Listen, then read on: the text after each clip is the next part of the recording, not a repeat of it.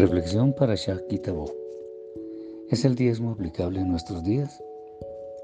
Teniendo en cuenta que el tema del diezmo ha sido tan controvertido, especialmente en nuestros días, y la parasha menciona el asunto, bien vale la pena hacer una reflexión basada en el testimonio bíblico de lo que se debe hacer con el diezmo. En primer lugar, esta es una ordenanza dada a los hijos de Israel, de manera que si se quiere hacer un buen filtro, Ninguna congregación no judía o no israelita tiene el derecho de exigirlo a sus fieles, puesto que tal mandamiento no fue dado a ellos. Segundo, el diezmo aplicaba cuando estaba erigido el templo de Jerusalén, de manera que como hoy en día no está levantado, no es pertinente. Máxime teniendo en cuenta que es el sacerdocio levítico quien lo administraba de hecho lo consumía, cuando le era entregado. Pero cuando había templo para oficiar, lo cual hoy no es el caso, pues las sinagogas no poseen las características del templo y de hecho nunca han pretendido reemplazarlo, y muchísimo menos los lugares de culto cristianos. Tercero, el diezmo no se recoge en dinero, sino de los frutos de la tierra.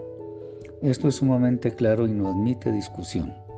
De manera que exigir un diezmo en dinero va contra la escritura misma. Adicional a lo anterior, es bueno saber que el diezmo es para comer. Y de aquí que cuando hay personas pobres, el diezmo les favorece, así como a las viudas y los huérfanos, sin descuidar a los levitas pero no es para enriquecer las arcas de unos irresponsables, por decirlo menos. Es bueno que tomemos el testimonio de la Torá en Devarim, Deuteronomio, capítulo 14, y Bemidbar, Números, capítulo 18, en donde vemos cómo deben ser separados los diezmos. Y si revisamos el profeta Malají, Malaquías, vemos que el Eterno por medio del profeta está haciendo una gran reprimenda a los sacerdotes. De hecho, no le estaba hablando al común del pueblo, quienes corrompieron el servicio y no estaban manejando bien los diezmos. Te invito a leer esos textos, aunque no te apliquen, solo para que conozcas la verdad que el Eterno estableció en su Torah. Si ya leíste estos textos, podrás ver que estas son sorprendentes revelaciones, ¿no es así? Entonces, ¿por qué hoy en día hay tanta preocupación de muchos líderes? No de todos, y en esto también quiero ser muy enfático.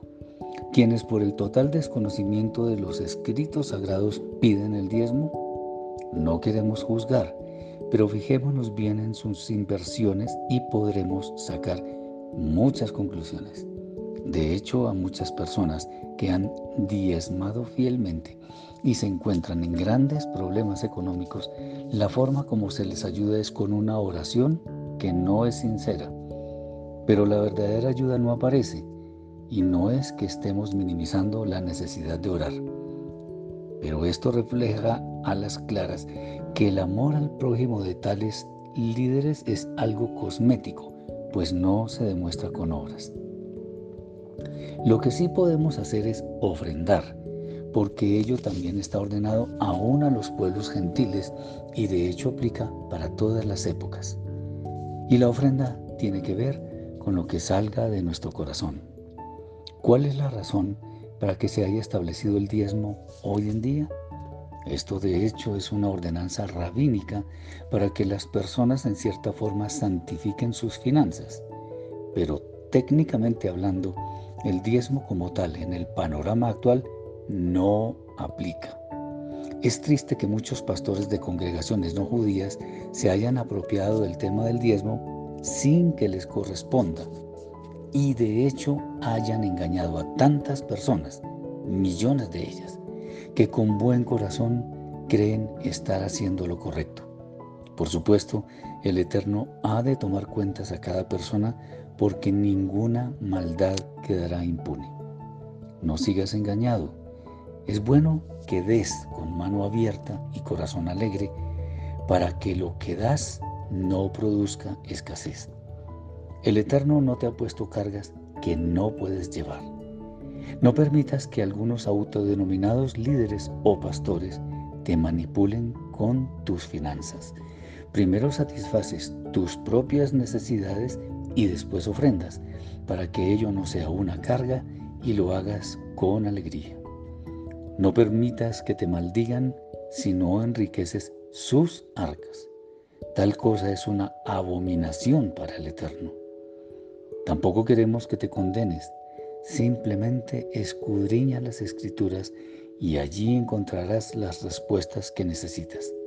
Y si no entiendes, búscate un maestro que te guíe y te explique con claridad.